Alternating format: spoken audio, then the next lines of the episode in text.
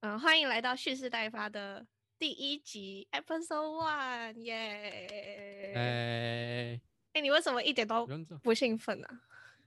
我很兴奋，而且我们不用自我介绍吗？大家都不知道我们是哦谁。没有，没有，没有，没有，没有。我觉得在自我介绍之前，我们应该要先来讲一讲。好了，先自我介绍好了。好，好，好，好，各位听众朋友，大家好，欢迎来到蓄势待发的第一集，我是坎蒂斯。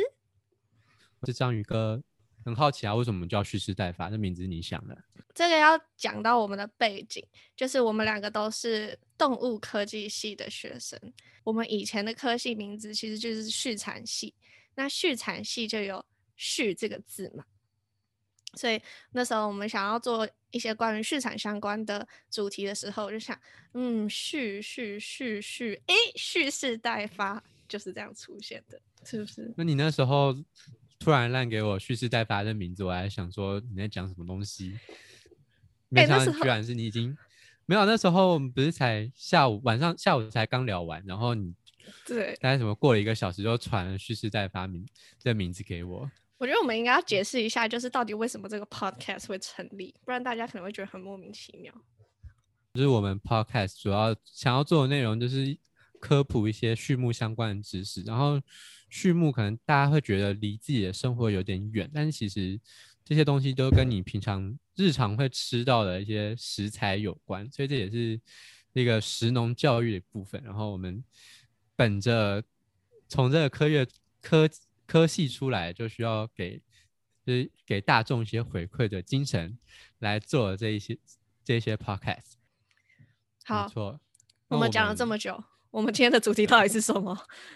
对，我们既然今天是蓄势待发第一集，那我们就来介绍一个大家应该已经耳熟能详，但是听到很多不同讲法的一个主题，那就是我们吃的白肉鸡到底有没有打生长激素呢？没错，就是一个让人既期待又害怕受伤害的一个议题。对，那我们要了解这个议题的话，我们要先知道生长激素到底是什么东西啊？生长激素是一种蛋白质，然后其实各个物种都会啊，哺乳类啦会分泌这样子。然后它的功能呢，主要就是可以让我们的细胞增生，然后让骨细胞、肌肉细胞可以增生，然后变大这样子。所以，呃，生长激素的分泌旺期其实是在 baby 的时候，我们要长大，然后我们要长胖，对。然后呢，到了青春期，我们荷尔蒙在呃改变，在发育，在登短郎的时候。我们的体内也会大量的分泌生长激素，所以生长激素其实对于我们的生长来说是非常非常重要的。对啊，那听起来生长激素确实是一个能够让我们不管呃能够让动物生长更快的一个内泌素啊。那为什么不打生长激素啊？哎，你讲到重点了，其实现在大家很多的人都会觉得，都还是觉得鸡有打生长激素，但是呢，我们先郑重的告诉大家，鸡没有打生生长激素，原因有两个，一是太贵，第二个是不符合成本效益。我好想讲第三个，第三个就是根本就没有必要这样。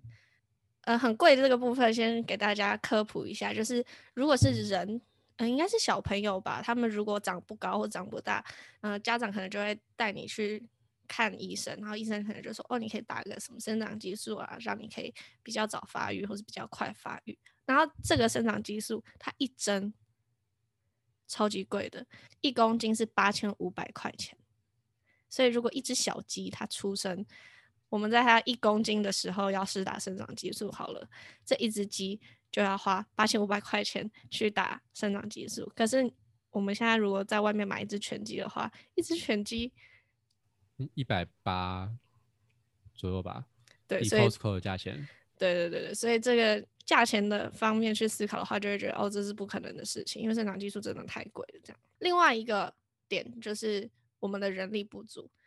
现在养鸡场，你知道一个场可能养几万只鸡、十万只鸡、二十万只鸡，然后只有两到三个人在管理这整个场。然后因为现在也都科技化、自动化了嘛，所以呃，整个厂其实从小鸡孵出来一直到卖出去，都是一条龙的服务。如果我们要打生长激素的话，一定要用人力。但是如果两个人要去打一万只鸡的话，他们应该手会先断断掉，或者是小鸡会重复施打，因为人力的关系，所以也不太可能打生长激素，真的是太麻烦了。我们还要顾到，诶，如果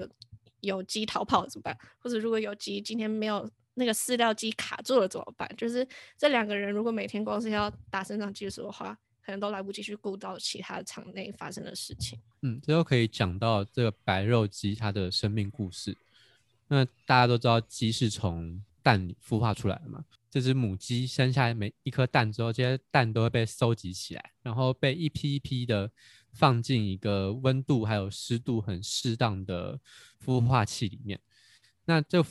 放进孵化器里面，大概一只鸡孵化需要二十一天的时间。刚生出来就是那种小小、真的超级可爱的小鸡。这种小鸡它其实有很多身体的机能并没有发育的很完全，尤其是它自己调控身体温度的这个部分是非常不完全的。所以只要它环境温度稍微一低下来，就很有可能会冷死。所以农民们会把这些鸡放到一个有铁的圈圈圈住的一块场地。然后这个圈圈的上面架着一个保温灯，来提供这些小鸡它们需要的温度。那等到过了几天，这些鸡它的生长呃身体的机能稍微发育的完全一些之后，我们就会渐渐的把那个铁圈的范围扩大再扩大，然后把那个保温灯的温度调低，这样子持续渐进之后，等到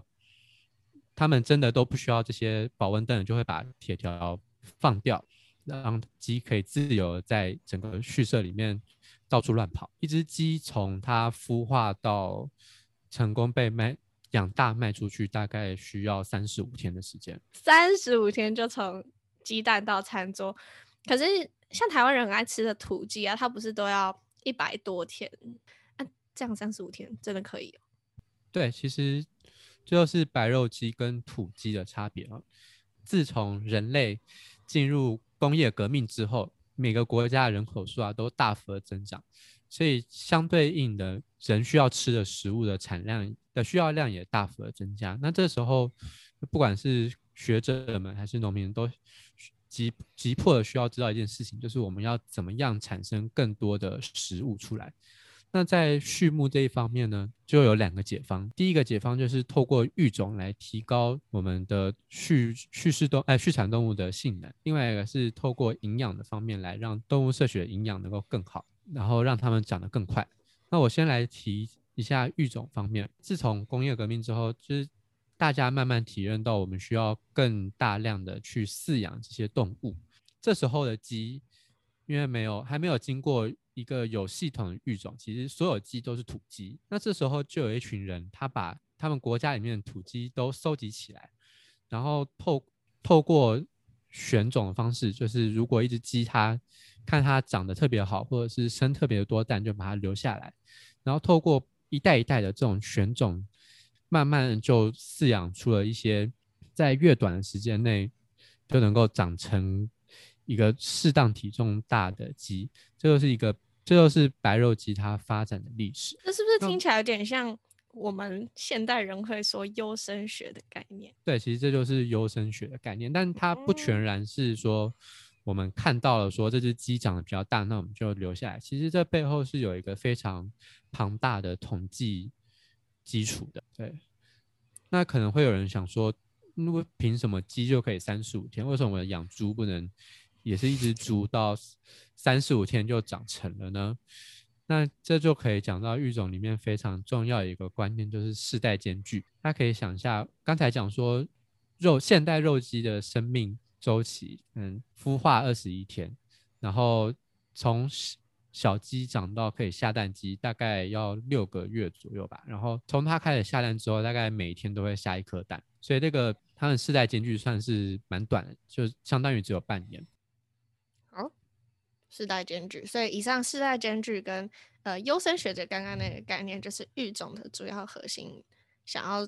做的事情。那呃刚刚提到，除了育种以外，还有另外一个叫做营养嘛，就是我们怎么样透过营养的方式，让鸡可以长得又快，然后又好。然后，呃，不晓得大家现在有没有听过精准医疗这个东西？就是因为每个人的基因其实都不一样，然后每个人可能，呃，拥有的遗传性状、遗传疾病也都不一样，所以我们想要，呃，更克制化的针对每个个体而进行，呃，治疗或者是诊断。那同样，这个东西也可以用在呃饲料上面，就是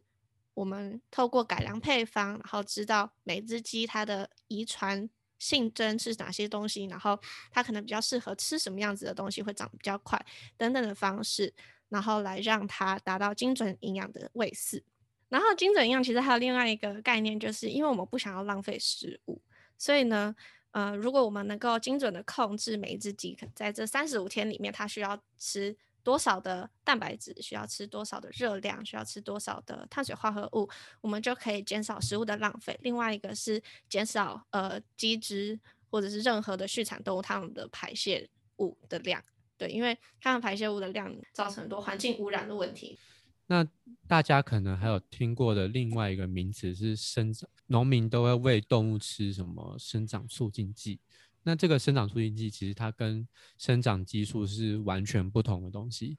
其实讲白来讲，生长促进剂就是抗生素。抗生素能够被用来在畜牧方面能够被用来提高动物的生长性能，其实是一个偶然的发现。那它背后的机制其实并不是非常明了，可能它因为减少、降低了动物的发病率，来提高它们的生长性能，或者是有可能它们稳定了动物它的肠胃道菌相，来达到让动物长得更好的一个状况。但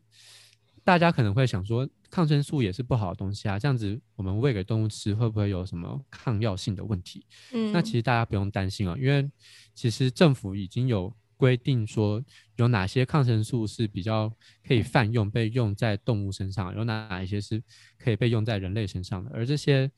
用在动物跟用在人类的抗生素是不同种的，所以就算是真的牧场里面的细菌对我们的生长促进剂产产生一些抗药性，但是大家也不用担心，因为这些抗药性是不会跨到人类使用的抗生素上面。好。我希希望大家都还没有睡着，我们要进入结论的部分了。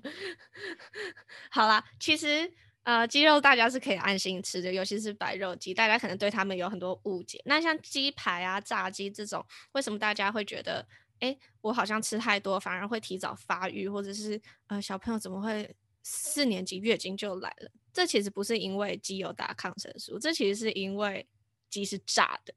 所以。啊，就像前面讲的，当我们喂太多的营养给小朋友的时候，其实它是会促进我们荷尔蒙过多的发发育，然后呢，或者个过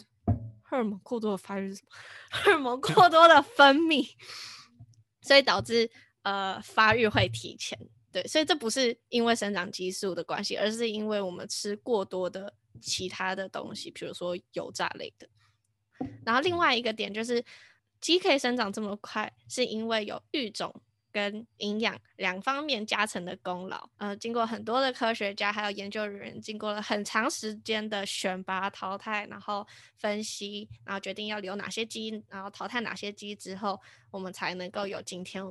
餐桌上美味的鸡肉。总而言之，大家如果听完这一集很饿的话，快去买一块鸡排来吃吧。现在疫情期期间，不要出门哦。可以外，可以叫外卖好吗？呃，可以可以叫外卖。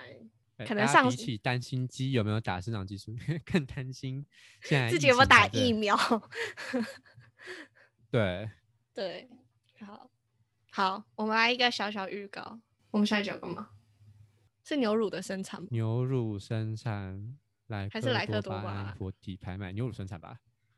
好，那就是牛乳生产了，好随性哦。OK，好，没关系，反正你们应该都会听到了刚刚讲的这些东西。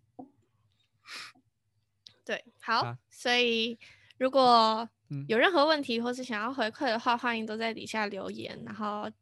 记得按订阅，然后按赞，然后锁定我们下一集。耶，谢谢大家。